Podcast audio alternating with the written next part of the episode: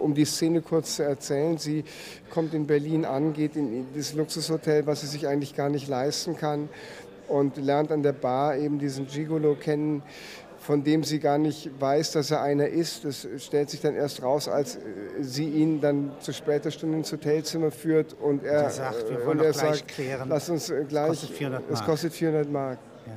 Und da ist jetzt etwas ganz Gutartiges in ihr. Ja?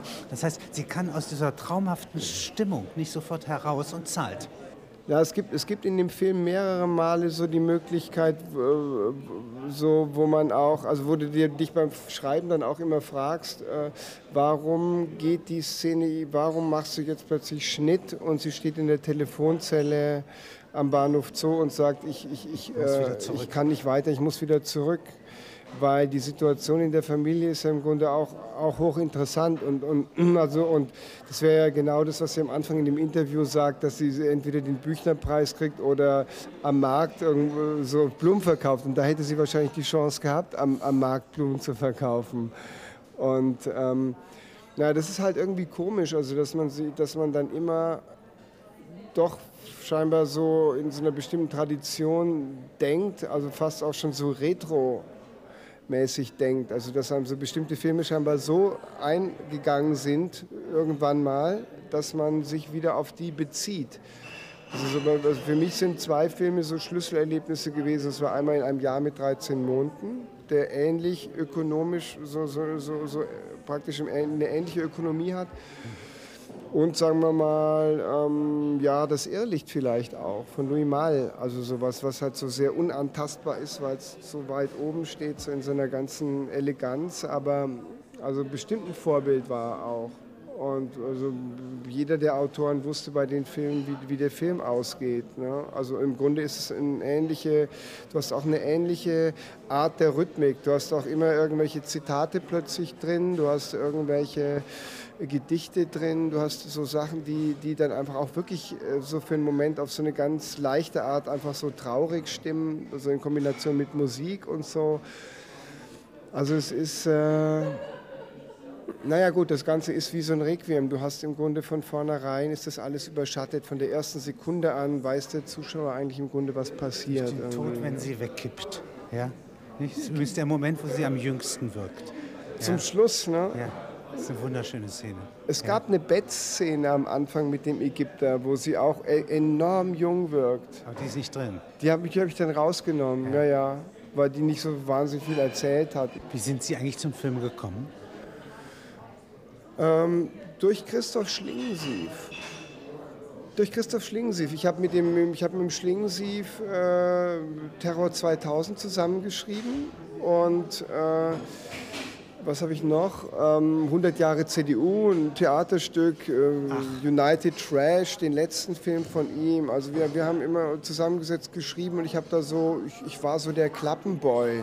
Ich war so der Freund von, also wir haben uns gut verstanden, wir haben unheimlich viel geredet und, und ich bin dann aber bei den Dreharbeiten dabei und der hatte ja irgendwie so, der hatte irgendwie so äh, das Talent aus, aus äh, ähm, also so, der hatte ja, das ist ja eine der ganz wenigen, die das schaffen, irgendwie mit, mit so einer kleinen Gruppe von Leuten irgendwo hinzufahren und dann einen Film zu drehen.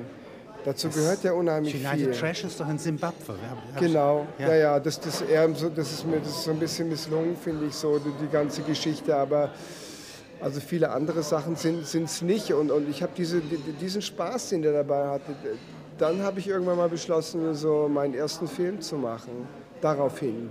Ich habe den auch genauso gemacht, also so wie, wie er das so, mir, mir so gezeigt hat. Also so mit, mit zehn Freunden und. und äh, Aber es ist eigentlich eine lange Geschichte. Der, äh, der Vater von Schlingensief, könnte man sagen, ist entweder das Ruhrgebiet und seine Theken äh, äh, und äh, der Nekes. Der Nekes, der aber wiederum die ganze Filmgeschichte in Form eines Museums mit sich umherträgt. Ja? Der hat ja alle Kameras der Welt um sich versammelt. Mhm. Ja, ja. Und alles, was man optisch machen kann. Und da ist also von der Filmgeschichte, den ganzen 100 Jahren Filmgeschichte, eigentlich sehr viel, ja, was dann also sozusagen von dem etwas leichtsinnigen Sohn Schlingensief auch verschleudert wird. Ja? Ja, ja. Aber auch dadurch lebt. Ja? Und davon würden Sie jetzt wieder abstammen. In gewisser Weise, wo, wobei der Christoph halt auch so ein Virtuose ist im Umgang mit, mit anderen Leuten. Also der kann aus nichts irgendwelche Ideen zaubern. Also bei mir geht es ganz klar von so einer, ich, ich muss die Sache vorher geschrieben haben. Ich ja. könnte niemals irgendwo hinkommen und nichts haben und dann irgendwas was erzeugen. Das wäre völlig unmöglich. Also weil, weil, weil mir sind die Menschen an sich eher äh, unheimlich und ich, ich, ich, neige dazu, sie, sie irgendwo auch zu äh, ähm, äh, wie sagt man, äh, zu kontrollieren, auf ja, Abstand so, zu, so zu kontrollieren, auf Abstand zu halten und auch ähm, so zu äh, funktionalisieren einfach. Also das macht mir einfach Spaß zu wissen, wer welche Funktion für mich hat irgendwo. Ich, das hat irgendwo so auch was mit der Angst zu tun, irgendwelche bösen Überraschungen zu, über, äh, zu oder, oder mich zu weit reinzuwagen in, in äh, weil, weil, weil, weil da könnten ja dann auch Schwächen aufgedeckt werden oder, oder man könnte zu persönlich werden. Also das andere dient mir dazu.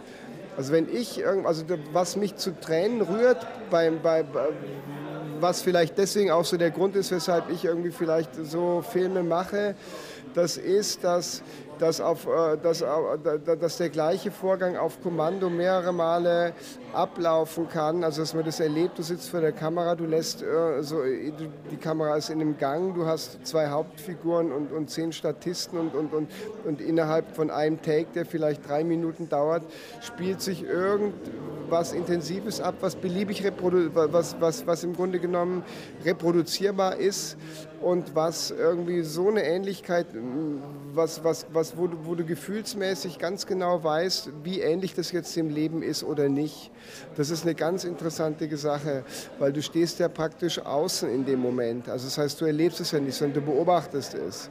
Und die Beobachtung ist es mir wert, während mir oft Beobachtungen also unwert erscheinen, weil das völlig unökonomisch ist, Leute zu beobachten, weil da von den drei Stunden, die du die beobachtest, sind sie vielleicht eine Minute interessant. Also das hat wahrscheinlich was sehr Autistisches. Du erzeugst ja einfach deinen eigenen Kosmos, also so, damit du das vermeidest. Also Sie haben ja eine sehr eigenartige Zeitbrücke gebaut in dem Film. Äh, sehr vieles hat mich erinnert von der Gefühlslage her ja, an äh, die Zeit 1968, aber vor allen Dingen vor 68. Also ja. sagen wir mal die Zeit bis Spiegelkrise zurück. Ja?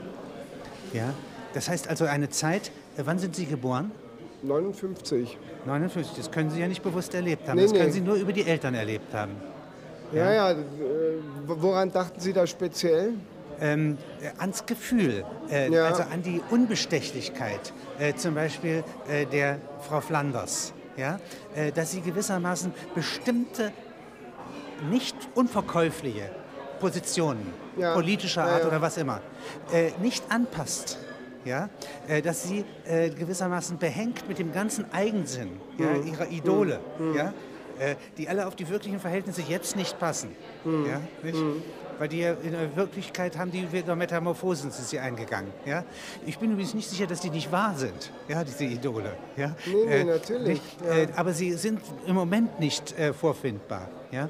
Und das sind alles eigentlich Gefühle ja, und Haltungen. Ja? Bis in die Zigaretten, bis in die Schlager. Ja? Nicht? Äh, also diese Rock-Szene, ja, ja, ja, die sie da haben. Ähm, und also, das sind Ende 50er Jahre, von 59 bis 62 sozusagen, äh, ist das Lebensgefühl da befestigt. Sie haben den Film ja Ihrem Vater Das ist interessant. Gewidmet. Ja.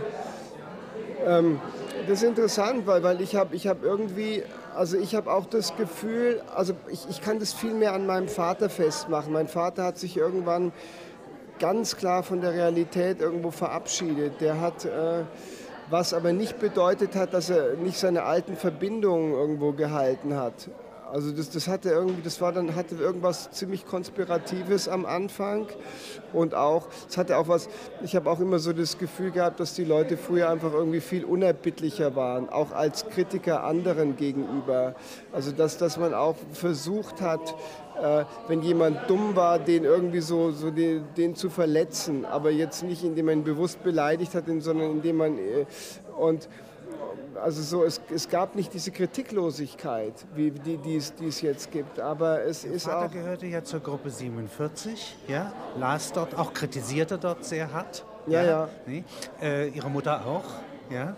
Äh, und dann war Ihr Vater Dramaturg, ja? Genau, der war Lektor. Redakteur. Beim, genau, Lektor, Lektor, beim. Lufthansa Verlag, Ja. Verlag eigentlich. Ja. Ähm, Und gehört zu den vor 68ern. Das heißt, die werden auch selber dann Ja, ja, 68 ja, sehr verletzt.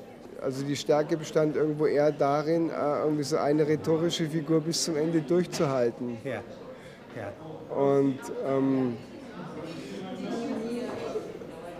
und die, die existiert im Fernsehen, also die existiert als Videoaufzeichnung. Also es gibt äh, die, die einzige Vorbereitung zu dem Film war das Angucken der Videokassette meiner Mutter als 25-Jährige, als 40-Jährige und als 55-Jährige.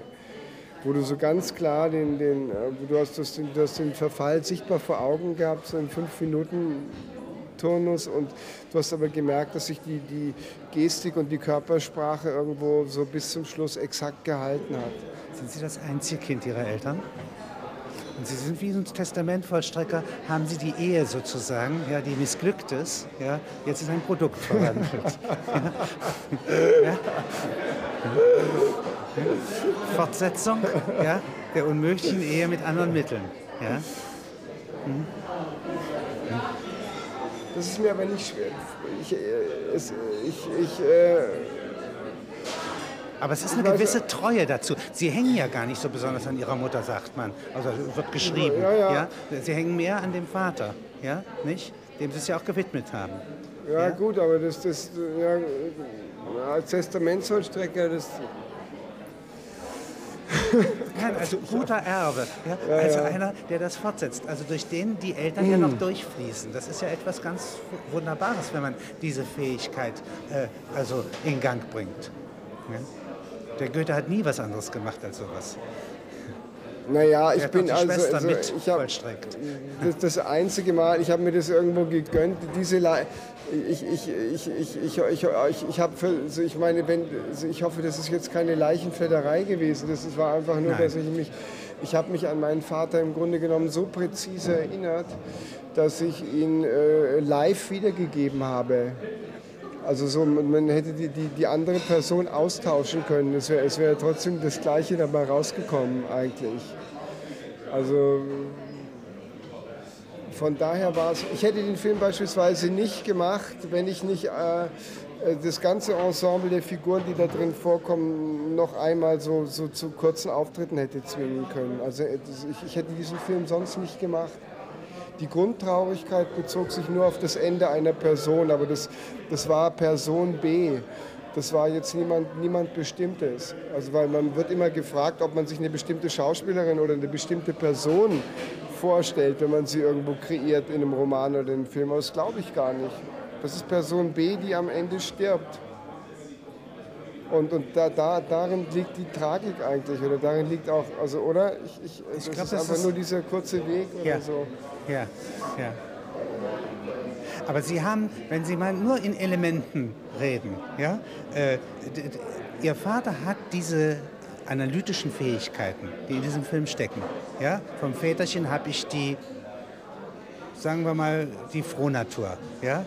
Und das Lebensernstes führen von der Mutter. Ja? Und damit hätten Sie hier sozusagen das nochmal zum Spielen gebracht, das nochmal zum Sprechen gebracht, daher Rhetorik. Ja? Mhm. Ja, ja, mit Sicherheit. Ja. Ja, mit Sicherheit Rhetorik.